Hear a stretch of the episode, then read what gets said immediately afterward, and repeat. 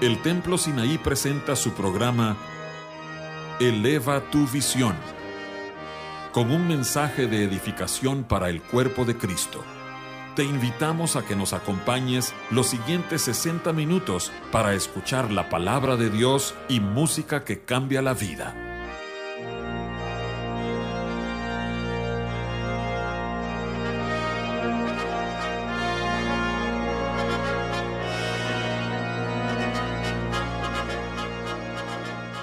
Dios les bendiga, hermanos y amigos. Bienvenidos a un programa más de Eleva tu Visión. Les estamos saludando desde aquí, desde Monterrey, Nuevo León, México, desde los estudios de Eleva tu Visión. Y hoy tenemos una grata visita del pastor Germán Aguilar. Viene de Guatemala. Hermano Germán, bienvenido a Monterrey y a Eleva tu Visión. Hermano José, mucho gusto. Eh, para los oyentes de Eleva tu Visión, para nosotros es un privilegio estar aquí con ustedes. Siempre hemos estado oyendo, viendo este programa, pero nunca habíamos estado personalmente con ustedes. Ya era hora de que vinieras. pero el Señor nos dio la oportunidad de aquí estamos. Eh, pues eh, miren, con los hermanos Aguilar nos conocemos, ahorita vamos a decir desde hace cuánto tiempo, pero casi cada vez que nosotros llegamos a Guatemala le decimos, vayan a Monterrey, visiten Monterrey y ahora, gracias a Dios, están aquí. Eh, ustedes son pastores en la ciudad de Quesaltenango en Guatemala, la iglesia cristiana Sion. Correcto. ¿Cuánto tiempo tienen de estar ahí, Germán? Eh, 30 años, hermano José. 30 años. Sí, 30 Gloria al Señor. Gracias a Dios. Eh, eso nos habla de eh, eh, servicio también, de, ser fieles al Señor. Qué, qué, bueno, hermano. Y bueno, para quienes no sepan, eh, que Saltenango es la segunda ciudad en cuanto a tamaño en Guatemala. O sea, es una ciudad importante y el Señor los tiene ahí eh, pastoreando un lindo rebaño, han hecho una labor muy preciosa. Hemos tenido la bendición de estar ahí en la iglesia, en la casa de los hermanos. Así es que, hermano Germán, eh, aquí está la hermana Vicky también, su esposa. Bienvenidos los dos y yo sé que están dejando bendición con nosotros. Pues eh, deseamos que el Señor use nuestras vidas y nosotros nos sentimos desde ya bendecidos eh, para, por estar con ustedes. Desde hace muchos años hemos oído de no solo de la ciudad de Monterrey, sino de la iglesia. Y nunca imaginamos que íbamos a estar algún día aquí. Y, pero desde que eh, tú estás aquí pastoreando, pues algún día pensamos estar aquí. Y se llegó el día. Pues hermano, qué, qué bendición. Eh, tú estudiaste en el Instituto Bíblico, en el Instituto Ministerial Hebrón, ahí en Guatemala. Correcto. Y eh, de los compañeros que tuviste allí, han estado varios pastores aquí con nosotros en el programa. El hermano Hugo Romero, que yo sé que vas a estar visitándolos también después. El hermano Oscar Bustamante. Así es que... Juan Domingo. El hermano Juan Domingo. Él, próximamente va a estar aquí con nosotros, ah. el, próximo mes pero e, es, fue una generación, una promoción de estudiantes preciosos. Dios levantó a muchos siervos ahí que han permanecido fieles por, ¿qué? 30, 32 años. El tiempo pasa, hermano, pero gracias al Señor. Hermano Germán, ¿qué ha puesto el Señor en tu corazón para compartir con nosotros? Bueno, en primer lugar, es una bendición compartir con ustedes eh, el tema de nuestra vida devocional nuestra vida devocional. Que alguien dirá, ay hermano, mire, yo, yo, yo busco a Dios. Pero si es algo delicado y determinante en cada vida cristiana. Muy importante porque eh, cuando uno lee estos, estos versos que, que vamos a compartir, está en el contexto de la venida del Señor. Oh. Entonces eso significa que pensando y sabiendo que estamos eh, cerca de la venida del Señor, el apóstol Pablo nos anima, nos exhorta cómo debiera ser nuestra vida devocional. Amén. Entonces, adelante hermano. Creo que es un tema demasiado importante. Démosle de una. Amén. Que Dios los bendiga, hermanos. Para nosotros es un gusto, una bendición y queremos compartir este, estos pensamientos con ustedes con el favor de Dios.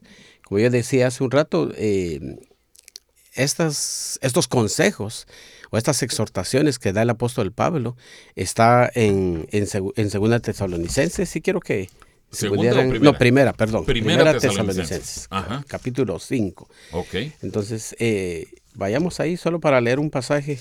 A ver, o hermano José, ¿me puedes ayudar? Sí, sí, sí. Capítulo 5, versos 12. Ok. Eh, eh, solo lo 12 que, y 13. Lo que mencionabas de que está en ese contexto de, la venida del Señor, con eso comienza el capítulo 5. Correcto. Entonces, solo para que nuestros oyentes sepan, en medio de ese contexto, el Espíritu Santo le pone al apóstol Pablo, mira, tienes que escribir sobre tal cosa. Exacto. Versículo 12. Os rogamos, hermanos, que reconozcáis a los que trabajan entre vosotros y os presiden en el Señor y os amonestan, y que los tengáis en mucha estima y amor por causa de su obra tened paz entre vosotros. Amén. Dice ahí que nosotros debemos de reconocer a los líderes y que debemos de tenerlos en alta estima. O sea, parte de nuestra vida devocional es reconocer a esos hermanos, nuestros pastores, nuestros líderes, que trabajan y hacen tres cosas. Dice, trabajan, presiden y amonestan. Trabajan, presiden y amonestan. Eh, fíjate que qué lindo que lo podemos ver eh, llamándolo de esa manera, reconocerlos. Porque a, algunas personas como que no les gusta oír el término autoridad, sujeción. Mm. Eh, bueno, va de la mano que nosotros tengamos tal respeto y amor por nuestras autoridades espirituales, porque ellos hacen estas tres cosas con nosotros. Los que trabajan, presiden y amonestan. Correcto. Y es que es importante el punto que tú dices de la autoridad, porque es algo que realmente se ha perdido eh, en nuestra sociedad, no digamos la iglesia, ¿verdad? Entonces, cuando no hay un orden, no hay una autoridad en, una familia, en una iglesia, en un lugar de trabajo, pues eso se vuelve un caos. Entonces, eh, Pablo escribe eso y creo que estamos viviendo en ese tiempo, es un caos de nuestra sociedad. Eh, ¿Cómo, cómo es en, en Guatemala, eh, en, en, Quesaltenango? Para aquellos que no saben, eh, también a Quesaltenango se le conoce como Xelajú o Shela. en Shela, si tú te presentas con alguien y, y tú dices, yo soy pastor evangélico, ¿cuál es la reacción de la gente común? No necesariamente los cristianos, pero ¿qué piensan de un pastor evangélico? Bueno, últimamente el, ese término o esa posición que que el Señor ha dado. En algunos lugares es de, de respeto, ¿verdad? Lo ven, lo ven a uno con, con respeto. En otros lugares es eh, uno pasa desapercibidamente, aunque uno diga que es pastor. Ajá. Pero, Porque fíjate que yo he visto aquí en Monterrey, eh, hay mucha gente religiosa, no cristianos necesariamente, pero cuando uno se presenta como pastor evangélico, eh, como que sí infunde cierto respeto, cierto reconocimiento. Y eh, yo, yo quisiera creer que entre los cristianos, por supuesto que tiene que haber ese reconocimiento. Esto que dice Pablo aquí, que reconozcan, que, que eh, no solo identifiquen, sino que respeten con cariño a aquellos que están en una posición de liderazgo en la iglesia. Sí, es, es, es importante, José, porque dice, dice eh, la Biblia que estos líderes los debemos de reconocer pero los, tenerlos en mucha estima y amor, dice el verso 13, porque esos, esos líderes hacen tres cosas, trabajan, presiden y amonestan. O sea, sí son personas que merecen respeto porque tienen una posición de autoridad. Y quizás en esa parte nos agrada oír que nuestros líderes trabajan y nos dirigen, porque dice presiden, nos dirigen hacia algo. Pero la tercera parte es la que nos amonesta. No mucho nos gusta, ¿verdad? Pero es importante.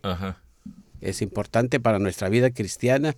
Es importante para nosotros como, como cristianos que nuestros líderes eh, tengan esa cualidad de amonestar cuando sea necesario a, a, las ovejas o aún a nosotros, ¿verdad? Nuestros líderes, nuestra cobertura. Entonces, eh, es parte importante de la vida, porque yo he creído que cuando alguien me amonesta, aunque a veces no me agrada, pero la amonestación de alguien es porque nos ama. Mira, dice el Salmo 66, que el justo me castigue será un favor. Exacto. Y, y creo yo que eso tenemos que verlo así cuando se nos llama la atención es porque algo está, eh, hemos estado haciendo mal y esa llamada de atención, esa disciplina, lo que está haciendo es haciendo algo mejor de nosotros, va a corregir algo que estaba mal y de ahí en adelante, con la misericordia de Dios, eso ya no se va a seguir dando, ¿verdad? Exacto. Y esa, esa palabra presidir, eh, amonestar, eh, nos hace, nos da la idea de alguien que quiere enderezar nuestra vida o, meternos al camino correcto. Okay. Rescatar nuestra vida de algo que, en la cual nosotros podemos estar mal. Y realmente esa parte de, nuestra vida cristiana que en la iglesia creo yo que sí la hacemos, pero no la enfatizamos, pero cuán importante es. Eh, esa parte, esas cualidades, esas pequeñas cosas aparentemente, pero son pequeñas cosas que nos traen mucha bendición. Mm, amén. Entonces, eh, pequeñas o no tan pequeñas, pero sí, sí, traen bendición. Ahora, ahí, ahí eh, si seguimos ahí en esa parte de tesalonicenses, dice en el que hay una exhortación a nosotros, a nosotros como cristianos en el capítulo 5, verso 13. Ok. 5.13.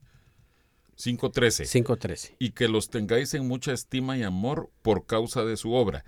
Tened paz entre vosotros. Amén. Entonces, eh, aquí el apóstol Pablo nos, ah, nos habla en términos generales, ya a todos, nos incluye a los líderes, dice que debemos de tener paz. Y la paz es una, una, cualidad o es un atributo de Dios que necesitamos tener en nuestra vida. O sea, eh, mayormente en este tiempo donde, Parte del fruto vivimos. Del espíritu. Exacto. Pero también en este tiempo que vivimos, eh, donde estamos atribulados a veces por tantas situaciones que vivimos, ya sean físicas, económicas o de cualquier naturaleza, el apóstol Pablo nos anima y dice, tengan paz. Amén. Pero también hablando de dentro de la iglesia, a veces hay conflictos, pero el apóstol dice, tengan paz. Muy importante es tener paz en nuestra vida para poder caminar con el Señor. Seguid, la, paz, con todos. Y la, santidad. o sea, son, son, partes esenciales. Exacto, y también nos dice solícitos en guardar la unidad del Espíritu en el vínculo de la paz. Amén. Entonces, la paz es importante para poder caminar en la vida cristiana. ¿Qué libertad? Porque la, paz te trae libertad. Vienes tú a la iglesia a buscar al Señor, tienes paz, tienes libertad para... Bueno, y si no tienes paz, no te puedes encontrar con el Señor. Exacto. Eh, pero fíjate, eso no significa que, que, no haya diferencias, que no haya roces. Sí, por supuesto. Por supuesto que estamos en, en una sociedad, por decirlo así, en un círculo social en la iglesia. Y Va a haber diferencias, va a haber roces, pero con humildad y sencillez de corazón, nosotros tenemos que tener paz entre nosotros. Amén. ¿No? Y, ves tú que en, la Biblia nos, nos, relata la historia del apóstol Pablo y, Pedro, tenían desacuerdos, dice la Biblia pero había paz entre ellos. Entonces es importante que nosotros tengamos ese, ese sentir en nuestra vida. Dice primera, segunda de Corintios, perdón, segunda de Corintios capítulo 13, verso 11. Segunda de Corintios 13, 11. Entonces aquí el apóstol Pablo en, en, esta parte de Corintios nos está hablando de nuestras relaciones de nosotros como hermanos dentro de la congregación. Ok. Dice 2 Corintios 13, 11. Por lo demás, hermanos, tened gozo perfeccionaos, consolaos, sed de un mismo sentir y vivid en paz. Y el Dios de paz y de amor estará con vosotros. Amén. el resultado. Exacto. O sea, cuando nosotros estamos obedeciendo, caminando a la luz de lo que el Señor nos está hablando, exhortando, pues el resultado dice, y el Dios de paz y de amor estará con vosotros. Y creo yo que todos, eh, tú y yo y los que nos están oyendo, seguramente quieren vivir de esa manera su propia vida, la vida, su vida familiar. Pues obviamente si vivimos así como familia, vamos a la iglesia, esa va a afectar a todos y es una bendición y es un regalo de Dios para nosotros. Amén. Si pudieras leer eh, Colosenses 3.15. Colosenses 3.15 nos dice así. Colosenses 3:15. Y la paz de Dios gobierne en vuestros corazones, a la que asimismo fuisteis llamados en un solo cuerpo, y sed agradecidos. Amén. Dice, y la paz de Dios gobierne vuestros corazones.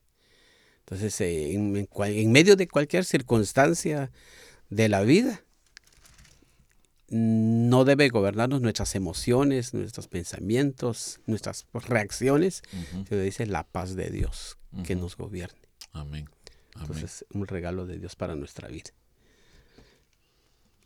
Y si tenemos paz, tenemos crecimiento. Si tenemos paz, podemos comer bien. Hablando espiritualmente, ¿verdad? Estamos en la iglesia, tenemos paz, nos alimentamos, crecemos en Dios de una manera maravillosa. Entonces, para mí es importante eh, que cada cristiano eh, comprometido con Dios siempre busque la paz. Y como mencionabas hace un rato, eh, seguir la paz. Tenemos que seguir y el Señor es, es la paz. Dices, debemos de seguirlo a Él. ¿Cómo? Fíjate que hace muchos años, pero muchísimos años, yo tuve que hablar con una familia compuesta de varios hermanos, pero no había paz entre ellos. Y todos o varios de ellos asistían a la iglesia. Entonces yo les decía, hermanos, ¿cómo es posible que ustedes entren a la iglesia con enemistades entre ustedes y que piensen que Dios va a visitarlos? sí estaban siendo un estorbo para la presencia de Dios en nuestra congregación. Entonces e, e, es importante que sigamos la paz entre todos porque de eso depende que Dios visite o no visite. Exactamente, y desafortunadamente, hermano José, en muchas eh, iglesias eh, sucede eso, que hay hermanos que no tienen paz entre ellos mismos y van a la misma iglesia. Entonces el mm. apóstol Pablo exhorta, pero eh, también es parte, como ya lo, vimos hace un momento, parte de los, del trabajo de, nosotros los líderes, ¿verdad? Amonestar para que estén en paz, porque eso redunda en el bienestar de la iglesia. Entonces, cuán importante es, y no solo en la iglesia, dice Romanos capítulo 12, verso 18. O sea, no solo en la iglesia, eh, estamos hablando entonces de la vida diaria. Exacto. Romanos 12, 18. Si es posible, en cuanto dependa de vosotros, estad en paz con todos los hombres. Exacto. Entonces, eh, eh, ahora ya este versículo nos saca de la iglesia, ¿verdad? paz en el trabajo, paz donde estemos. Los vecinos. Exacto. Cuán importante es. O sea, el cristiano no debe de ser un cristiano, solo un buen cristiano dentro de la iglesia. El cristiano verdadero es un cristiano verdadero donde quiera que se encuentre. Con buen testimonio con todos. Sí. Su buen testimonio tiene que salir fuera de, del templo. Estad en paz con todos los hombres en lo que dependa de nosotros, dice, ¿verdad? Porque pues, van a haber personas con las que no vamos a poder estar en paz, pero no, ya no es nuestra responsabilidad, o sea, está fuera de. Pero si podemos hacer algo para que alguien esté en paz y yo también, pues el apóstol Pablo nos anima que debemos de tener esa paz Amén. en nuestra vida. Amén. Y hay una segunda hay un segundo aspecto ahí en segunda Tesalonicenses, primera Tesalonicenses capítulo 5, verso 14. Ok. Dice, también os rogamos, hermanos, que amonestéis a los ociosos, que alentéis a los de poco ánimo, que sostengáis a los débiles, que seáis pacientes para con todos. Bueno, ahí hay cuatro cosas y las vamos a ver eh, así rápidamente. Dice, primero, amonestéis a los ociosos. Eh, eh, hay hermanos, no sé cómo es aquí, pero hay hermanos dentro de la iglesia que les cuesta trabajar, les cuesta servir. Y el apóstol Pablo dice, anímenlos, animen a, los ociosos. Entonces, eh, creo yo que es importante que toda la iglesia eh, esté involucrada en un servicio dentro de la obra del Señor. Sí, yo estoy 100% de acuerdo contigo. quiero mencionarte, eso sí, que eh, esta iglesia, eh, en la estructura actual que tiene, eh, quienes tuvieron mucho que ver con eso fueron mis suegros. Y desde el principio, ellos vinieron aquí en 1967. Mm. Y desde el principio, ellos fueron muy trabajadores y ellos sembraron esa actitud y esa disposición en la congregación. Gracias. Cuando nosotros llegamos aquí hace 11 años, nosotros nos encontramos con una iglesia que le encanta el servicio, que le gusta trabajar. Eh, yo, eh, obviamente aquí dice que hay que amonestar a los ociosos, pero en ningún momento he tenido que eh, verme en la necesidad de decirle, mire hermano, me ha llegado el reporte de que cuando se le asigna algo, usted se desaparece, que usted no trabaja. Indudablemente en todo grupo humano ha de haber algo así. Pero quiero decirte, Dios nos ha bendecido con una congregación muy servicial, muy trabajadora. Estamos hablando de las cosas de la iglesia, en el servicio al Señor, pero también como trabajadores afuera en lo secular, son muy diligentes. Muy Gracias a Dios. Y eso es lo que decíamos hace un momento, que el cristiano verdadero debe tener un buen testimonio. Exactamente. No solo aquí, sino fuera de. Sí, sí, sí. Yo te puedo decir, hermanos de iglesias hermanas, tienen la reputación de ser buenos trabajadores. Gracias a Dios. Uno los puede recomendar, mire, sí lo puede contratar porque va a ser alguien que va a trabajar duro. Sí, es una bendición cuando hay hermanos que no, no son ociosos. Ajá. Porque, o sea, mi testimonio también, yo le doy gracias a Dios por la iglesia que nos ha puesto a pastorear. Eh, hemos logrado no solo en la vida espiritual, en la vida material, hemos logrado hacer mucho, mucha obra en el Señor y los hermanos han estado dispuestos a trabajar. Son muy trabajadores, muy responsables, pero también han sido buenos trabajadores fuera de la iglesia. Entonces eso nos, como líderes nos anima, como pastores nos anima a contar con hermanos así, diligentes, colaboradores, trabajadores. Pero indudablemente eh, cuando está esta amonestación, en un momento, un momento dado quizás surge algo, ah, pero la orden del Señor es Está ahí la amonestación, porque sí es necesaria eh, en cada iglesia, ¿verdad? Eh, pero bueno, esa es la primera de las cosas, que amonestéis a los ociosos. Exacto. Segundo, dice el que alentéis a los de poco ánimo. Mm. Mm. Tenemos, eso, eso, se da más. Entonces, a veces eh, este, esta parte nos afecta cuando vienen las circunstancias difíciles a nuestra vida. Como COVID. Exacto, acabábamos, acabábamos de pasar ese tiempo. ¿verdad? Y, si hacemos una estadística, no sé cómo es aquí, pero pensando en, en, Shela, yo hablé con algunos líderes y decían, eh, hermano, mire, las ovejas eh, se quedaron, Otros, otras ovejas se fueron. Y las que se quedaron, pues hay que estarlas eh, amonestando para poder buscar al Señor y, llegan a la iglesia, no llegan con el mismo ánimo porque eh, tienen alguna enfermedad. Y entiendo pues que hay, hay aspectos físicos que no te permiten eh, tener ese, esa fortaleza física de poder, por ejemplo, usar las manos, levantar la voz, pero porque hay una cuestión de, salud, ¿verdad? Pero a veces son otras las cuestiones, pero nos cuesta a nosotros... Eh, buscar al Señor. Eh, mira, eh, eh, yo sé de muchas iglesias que literalmente se quedaron diezmadas, que solo se quedó asistiendo el 10% después del COVID. Obviamente muchas de esas iglesias tuvieron que cerrar, pero yo te puedo reportar felizmente que de nuestras iglesias hermanas, las iglesias siguieron pujantes, ahí los hermanos eh, esforzándose eh, en buscar al Señor, en reunirse cuando ya hubo oportunidad. Pero de que hubo una baja en el, ánimo al ver que a nuestro alrededor gente se enfermaba, gente fallecía, eh, creo que esta es una de las lecciones que tenemos que haber aprendido del COVID. Alentéis a los de poco ánimo. Si necesitábamos que se nos alentara.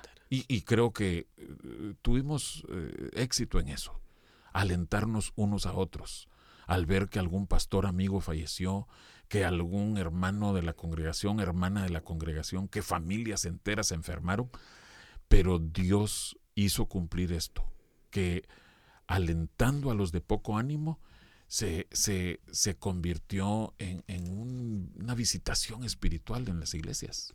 Estoy seguro de que con ustedes ahí en sí, así e, fue. Exactamente, fue una bendición. Y yo creo que esta, estos años anteriores eh, fueron una prueba para la iglesia, para muchos corazones. Porque tuvimos la, todos, creo yo, todos tuvimos la oportunidad de alentar, pero también a nosotros nos, nos tocó pasar por tiempos difíciles. Bueno, ustedes estuvieron bien enfermos con el COVID. Exacto. Nosotros en, el, en el tiempo que tuvimos COVID estaba mi esposa, mis dos hijos, mi yerno hospitalizado. Eh, ¿Los hijos casados o, los eh, solteros? Los, un casado y un soltero. Se enfermaron. Se enfermaron. Y mi yerno hospitalizado, mi mm. papá enfermo mi, la familia de mi hermano toda enferma. O sea, era un tiempo bien difícil. Pero gracias a Dios porque recibimos el ánimo a través del cuerpo de Cristo, recibimos el ánimo a través del Espíritu de Dios en nuestra vida. Y en medio de esa crisis, eh, yo puedo testificarles que vimos la mano de Dios sosteniéndonos, animándonos, levantándonos. Porque sí, ese tiempo fue oscuro para nosotros y sé que para muchos de nuestros oyentes porque algunos, como yo, vimos la partida de nuestros seres queridos en, ese tiempo. Pero yo, yo les puedo decir con todo mi corazón sentado aquí, eh, cómo el Señor fortaleció nuestras vidas, cómo el Señor nos animó, pero usó vasos, usó vidas, para animarnos. Amén. Entonces, cuando el apóstol Pablo dice que alentéis, está hablándole al cuerpo de Cristo, que alentemos a los que están, eh, tal vez no, no, estén no solo de un, un ánimo eh, decaído, sino que cualquier circunstancia siempre a nosotros nos, nos afecta. Todavía no hemos llegado a la plena madurez, como para decir, no me afecta, pero vivimos esos tiempos. Somos muy humanos, hermano. Entonces, pero cuán importante es recibir una palabra de fortaleza para nuestra vida. Yo lo recibí y es más, eh, tú, el Señor usó tu vida para, para animarnos a nosotros. Muchísimas gracias. Pero así como tú, hubieron varios hermanos que nos animaron, nos alentaron, nos consolaron. Fíjate que te quiero mencionar algo. Eh, y esto es para que todo nuestro auditorio sepa desde hace cuánto la familia Aguilar camina con el Señor. Pero eh, tú siempre eh, tuviste una relación excelente con el hermano Eliazar Alonso y la hermana Doribel. Exacto. y una de las razones fue porque tus papás fueron los anfitriones del papá de la hermana Doribel. Exacto allá en Totonicapán. Eh, cuéntanos algo de eso cuando eh, recibieron a ese misionero de la Iglesia de Dios del Evangelio completo, el hermano Antonino Bonilla. Exacto. Eh, yo recibí esa historia de mi estimado padre que él partió precisamente el año pasado. Y él nos contaba de sus experiencias de servir al Señor y fue en la década de los 60, exactamente no me acuerdo, pero sí sé que fue en la década de los 60 que él sirvió al hermano Antonino Bonilla. Y él nos contaba de las experiencias agradables, maravillosas que él vivió durante ese tiempo. Y esas experiencias lo animaban a él y sus historias pues nos animaban a nosotros a buscar y servir al Señor también, ¿verdad? Porque es un legado que nuestros padres nos dejaron de animar y alentar, servir a otros. Y realmente ha sido una bendición y para él fue un privilegio, un gozo hacerlo con varios hombres de Dios. Y eh, cuando visitaban Totonicapán, se hospedaban en la casa de ustedes. Los, digamos, los eh, misioneros, los predicadores, evangelistas. No exactamente, pero mi papá, por ser eh, un hombre bilingüe, hablaba el quiché y, español, entonces él, a él lo usaban para poder traducir cuando los hermanos predicaban o para guía para llevarlos a diferentes lugares. O sea, eh, en los sesentas, mucha de la gente de Totonicapán solo hablaba quiché. Eh, había mucha gente, sí, había mucha gente de, que hablaba el idioma quiché, pero eh, sí había mucha gente que hablaba español también, pero como iban a las aldeas, que es donde, aparte donde sí hablaban mucho quiché, entonces era ahí donde mi papá llegaba con los hermanos para traducir el mensaje. Ay, hermano, pero todos los, los hijos sirviendo al Señor. Gracias a Dios, es un regalo que el Señor eh, nos ha dado a nosotros como familia. Gloria al Señor. Eh, tengo mis tres hermanos congregados en la iglesia, ahí, con, ahí en Sion Shela. Y mi otra hermana con su esposo pastoreando en la iglesia de Dios el Evangelio completo. Y mi hermano Jacobo que está sirviendo al Señor en, un área de niños en Estanzuela, Zacapa. Gracias a Dios. Gracias a Dios. Pero hermano, estamos, estamos a, la mitad de, esta partecita de amonestar a los ociosos, alentar a los de poco ánimo y quedan dos en ese versículo 14 de Primera Tesalonicenses okay, dice que sostengáis a los débiles. Mm que apoyemos a los débiles. Eh, tal vez lo podemos encadenar con los de poco ánimo, ¿verdad? Entonces, apoyarlos. El Señor nos anima y dice, eh, sosténganlos. Fíjate que creo que sí hay una pequeña diferencia, porque hay personas débiles. O sea, eh, los de poco ánimo, creo que a todos nos pasa que se nos baje el ánimo, pero por otra parte hay personas que sí son débiles, por alguna flaqueza, eh, alguna debilidad en, su caminata, eh, algún pecado eh, de esos que asedian gravemente. Y también tenemos que tener una actitud de sostener a estos débiles. Dice esa palabra, significa tener interés. Ok en alguien o en apoyarlo, ayudarlo. Y sí es cierto lo que tú dices en cuanto a eh, hermanos que tengan alguna debilidad en su vida espiritual. Entonces la exhortación para nosotros es que lo sostengamos. Entonces como iglesia, cuán importante es porque eh, a veces eh, vienen hermanos y en lugar de apoyarlos, criticamos su debilidad y realmente no los ayudamos ni los sostenemos. Entonces, por eso es que muchos, eh, a veces muchos débiles flaquean y se van. Se los termina de empujar. Exactamente. Para que se vayan de una vez. pero, ¿cuán importante es? Hace muchos años sucedió que vino alguien a reportarme que un hermano, que sabíamos que era alguien débil, ¿verdad? Eh, es que lo vi que estaba haciendo tal y tal cosa. No era ninguna inmoralidad, ¿verdad? Eh, y entonces yo le dije, bueno, vamos, vamos a esperar. O sea, esto yo lo había aprendido de mis pastores, de ser comprensivos con las personas que son débiles. Es diferente eh, al, cuando alguien ya tiene cierto nivel de mm. caminata y hay algo que está ofendiendo al Señor pero con los débiles sí tenemos que apoyarlos de otra manera. Exacto. Eh, sí, descender al nivel de ellos para ayudarlos a que se puedan mantener firmes, aunque sean muy endebles en su caminata, pero que se puedan mantener firmes. Pero imagínate si tú les caes con la guillotina, es que te vieron que estabas haciendo tal cosa. No, no, hay que hacerlo comprensivo, hermano. ¿Qué, qué pasa con esto? Y esas personas responden, ay, sí, hermano, fíjese que tengo problema con eso. Entonces, pues, vamos a ayudar. Hagamos de alguna manera, vamos a estar orando y, vamos a poner, por decir de alguna manera, eh, límites o, muros para que tú puedas eh, ser ayudado para vencer esas debilidades. Exacto. Apoyar a los débiles. Y realmente lo que la iglesia es llamada a hacer, por eso el apóstol Pablo escribe esto. Y, y, como yo decía al principio, estamos ese, estos consejos están en, el contexto de la venida del Señor.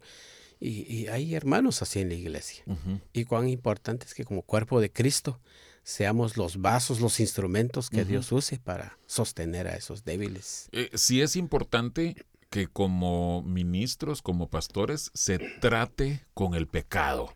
Correcto. O sea, de ninguna manera estamos diciendo, hazte de la vista gorda con el pecado. De ninguna manera. Se va a tratar con el pecado, pero vamos a tener un corazón comprensivo con los débiles. Sí, y tal vez una cosa, hermano José, es que el, un débil está luchando, pero también eh, tiene ese deseo de, de, de salir de esa circunstancia, Sí, ¿verdad? sí, No es alguien que débil y está, quiere seguir disfrutando su, su debilidad, no de ninguna manera. Creo yo que el- la exhortación aquí, eh, aquí es para aquellos hermanos que luchan, pero en su corazón desean ser libertados, porque tenemos esas situaciones en la amén. iglesia. Amén. Entonces, cuán importante es que nosotros como, como cuerpo de Cristo apoyemos, animemos, sostengamos a esos débiles para que puedan conquistar o superar es- esa debilidad y encontrar una victoria en Cristo, que solo Él la puede dar por su Espíritu, y puedan ser libres y puedan ser, ser fuertes para que se conviertan en hombres que sostengan a otros. Eh, quizás tú recordarás eh, en, al estudiar eh, los tres cursos de Génesis, cuando estábamos en el instituto hace treinta y tantos años, siempre surgía aquello de el corazón de un cabrito y el corazón de una oveja. Y el pastor lo explicaba de esta manera. Los dos pecan, pero el corazón de la oveja se duele porque peca, porque cae. El corazón del cabrito no le importa. Entonces, aquí creo yo que estamos hablando, de- en, en 1 Tesalonicenses 5.14, estamos hablando de personas débiles, ovejas, Ovejas. débiles Exacto. que al final de, de cada día, aunque hayan por su debilidad, por su flaqueza, que hayan caído, pero digan, Señor, no permitas que yo siga así. ¿Por qué, Señor? En cambio, los que no tienen un corazón para Dios, ni les importa. Esos creo que últimamente van a salirse de la iglesia y mejor que se salgan, porque si no, solo estarán acumulando pecado, eh, perdón, juicio sobre sus vidas. Y es un tropiezo. Un tropiezo. Pero también, eh, hermano José, es cuando la- esas ovejas débiles vienen y, te dicen, hermano, mire, ayúdeme, tengo este Sí. problema. Entonces, nuestro deber como, como pastores, como líderes, es lo que dice el apóstol Pablo, a sostenerlos, ayudarlos, orientarlos, para que el. Señor les dé victoria en cierta área de sus vidas, ¿verdad? Que están Amén. ellos afectados.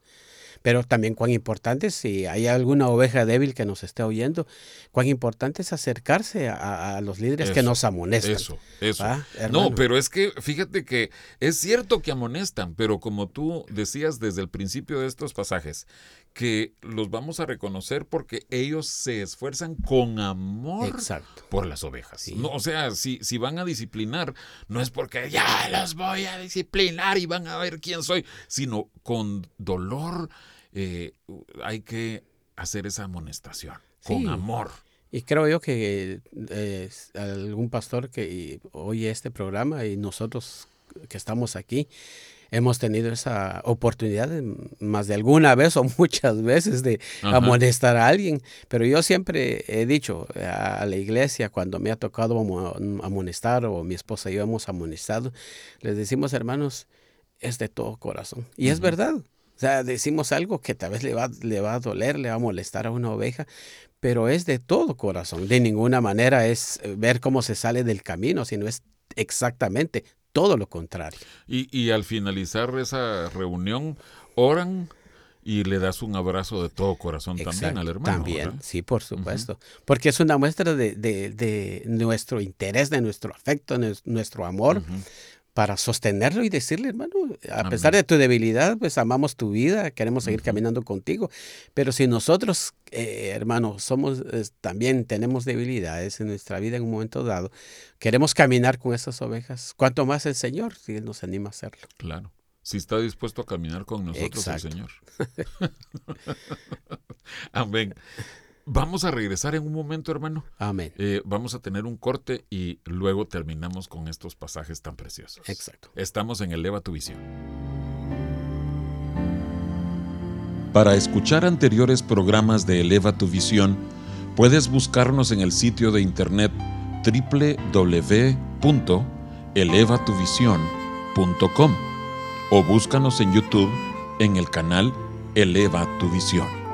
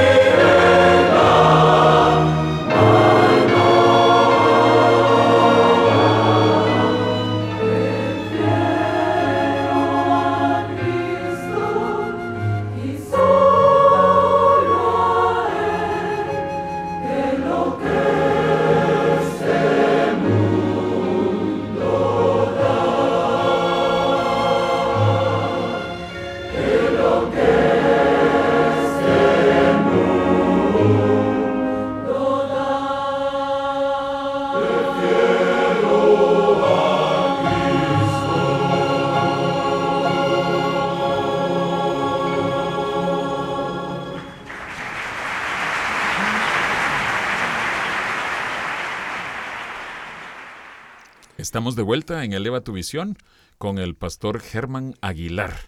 Y quedamos pendientes en Primera Tesalonicenses 5:14 con que cubrieras un último punto de ese versículo, que seáis pacientes para con todos. Estamos viendo lo que debe ser una vida fraternal. Exacto. Eh, la, la parte que vimos, eh, bueno, estamos en, esta, en este punto, pacientes para con todos. Acuérdate que ya hablamos de los ociosos, los de poco ánimo y los débiles. Ajá. Entonces dice, sean pacientes, pero para con todos. Y no abarca solo la vida de la iglesia, sino aún fuera de la iglesia, nuestra paciencia. Entonces, eh, cuán importante es en la vida cristiana la paciencia. Y vivimos en un tiempo donde los cristianos no tenemos paciencia porque todo es rápido. ¿Quieres café? Rápido. ¿Quieres leche? Rápido. ¿Quieres eh, cualquier cosa? Todo es rápido. Entonces eh, vivimos así y Prueba de ello es que a veces nos cuesta tener paciencia, pero el Señor nos anima y nos exhorta a tener paciencia con nuestros hermanos. Amén. En, en Shela, hermano, hay problema con el tráfico. ahora sí. Ahora sí, antes no había. antes no había. O sea que ahora ya están aprendiendo a, tener paciencia. tener paciencia en el tráfico. Eh, tuvimos paciencia para venir aquí. Eh, no era una experiencia nueva para nosotros, pero eh, paciencia. Pero eh, yo, yo digo, pensando en este viaje, hermano, hermano José, eh, uno piensa en esa paciencia que vale la pena, ¿verdad? Bueno, yo sé que ay, al final, pues que ya estamos aquí disfrutando este tiempo con, contigo. Qué, bendición. La paciencia. Amén, amén. Y quiero que me leas segunda de Pedro, capítulo 3, verso 9, sí. Rápidamente por los minutos que nos Pedro. Segunda de Pedro 3.9. Segunda Pedro 3.9. Dice así. El Señor no retarda su promesa según algunos la tienen por tardanza, sino que es paciente para con nosotros, no queriendo que ninguno perezca, sino que todos procedan al arrepentimiento. Bueno, entonces lo que aprendemos es que, que, cuando el Señor te dice, sé paciente, él te está diciendo, sé como yo. Mm. Porque Él nos, nos tiene paciencia, nosotros también. Bueno, dice, más adelante ahí en 2 Pedro 3, eh, en el 15, dice, tened entendido que la paciencia de nuestro Señor es para salvación. Exacto. Sí, esa es una bendición para, para nosotros, sí. Y creo eh, firmemente que eh, cuando el, el, apóstol Pablo, inspirado por el Espíritu, nos, nos exhorta para decir, sean pacientes, nos ordena porque realmente es lo que nos dice, que seáis pacientes. No es una opción, sino Él nos está exhortando a que seamos pacientes para con todos. Entonces, en, nuestra vida cristiana, en nuestra vida devocional, en nuestra vida fraternal, es importante esta virtud que es del Señor, una parte de los atributos de Dios, que la desarrollemos nosotros también en nuestra vida. Amén. Amén.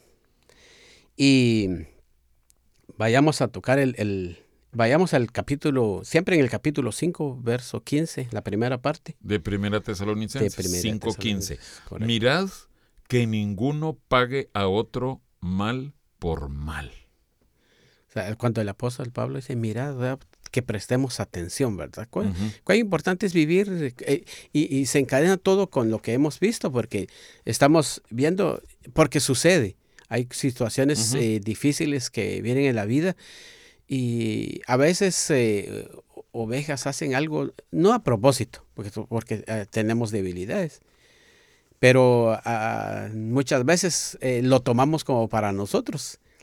Y cuán importante es que nosotros estemos preocupados que nadie pague a otro mal por mal, dice la Biblia. Entonces, pero fíjate que es interesante que Pablo aquí está dando por hecho de que alguien sí va a hacer mal. Como dices tú, sin, sin intención. Exacto. Pero alguien va a hacer mal. Sí, yo, yo recuerdo hace, eh, sí, yo recuerdo hace algunos años, eh, yo llegué, siendo pastor, yo llegué a la iglesia, o llegamos a la iglesia con mi esposa, y, ese, y esa noche yo llegué a la iglesia con un dolor de estómago insoportable. Entonces, eh, bueno, obviamente mi rostro no era, pero, o sea, yo quería, pero mi, mi problema físico no me lo permitía. Y bueno, me esforcé y, llegué a la iglesia, pero según yo, eh, todo bien, pues, porque estaba yo llegando a servir al Señor y era el pastor. Pero quienes te miraban. Exacto, entonces eh, al pasar eh, algunas eh, semanas, no, no, no, recuerdo exactamente, pero eh, una familia se, se, rezagó. Entonces la fuimos a visitar y, les dijimos, hermanos, ¿qué pasó? Entonces dice, bueno, nosotros sentimos que usted está enojado con nosotros. Nos estaba haciendo caras. Sí, ah, de veras, ¿qué pasó ese? Y me mencionaron tal día. Lo vimos a usted molesto y sentimos nosotros que tenía algo, pues entonces nos desanimamos. Entonces yo dije, bueno, ah, ya hablando de los débiles también, ¿verdad? Pero les explicamos que ese día yo iba mal físicamente, pero no podía, no podía, realmente no podía. Yo quería, pero mi circunstancia no me lo permitía del todo. Pero dice que no debemos de, bueno, no, estamos pagándole mal por mal, pero la reacción de algo que, que sucedió. Entonces, ver a esos hermanos y sostenerlos y ayudarlos y, y ver que no les afecte en su vida cristiana, ¿verdad? Fíjate que hace muchos años yo escuché a, un hombre de Dios que, que, hablando acerca de las ofensas y perdonar las ofensas, él nos decía, ¿ustedes creen que dentro de la iglesia cristiana hay gente que se despierta cada mañana pensando ¿cómo puedo hacerle daño a mi hermano o a mi hermana? O sea, caminando entre cristianos, ninguno de nosotros nos despertamos planificando hacer el mal. Y sin embargo, eh, se dan situaciones. Pero nosotros tenemos que pensar, no, mi hermano no lo hizo por hacerme daño. Por eso es que no tenemos que pagar mal por mal. Exacto. Porque es tal vez sí hubo algo que nos causó daño, pero nosotros no tenemos que pagar ese daño, sino que tenemos que ser comprensivos y perdonadores. Sí, y eso nos hace eh, vivir lo, lo, lo que decíamos hace un momento, que debemos de estar en paz, no, no, estar pensando en esas situaciones. Sí. Difíciles. Eh, eh, entonces, mira, qué lindo que, que puedes dar estos consejos o explicar estos consejos de Pablo para una vida fraternal. Exacto. Y, ver el último, rápidamente. Dice, antes, seguid siempre. Primero es que ninguno pague a otro mal por el mal. Ahora, antes, seguid siempre. Fíjate, siempre lo bueno unos para con otros. Y para con todos. Y para con todos, exactamente. O sea, por eso digo que esa, perdón hermano, esa parte nos anima a nosotros a tener una vida devocional, una vida fraternal, ¿verdad? No solo se circunscribe a, la iglesia, sino se sale de la iglesia. Pero fíjate qué, qué precioso, porque una cosa es que no pagues mal por mal, mal por mal.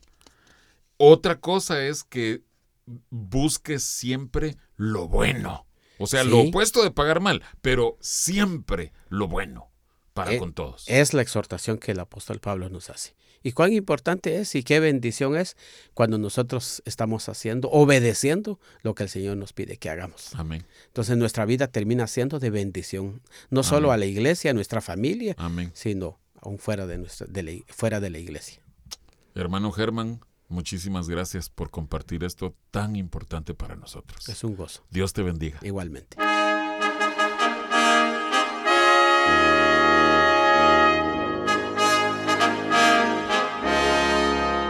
El Templo Sinaí agradece el favor de tu atención.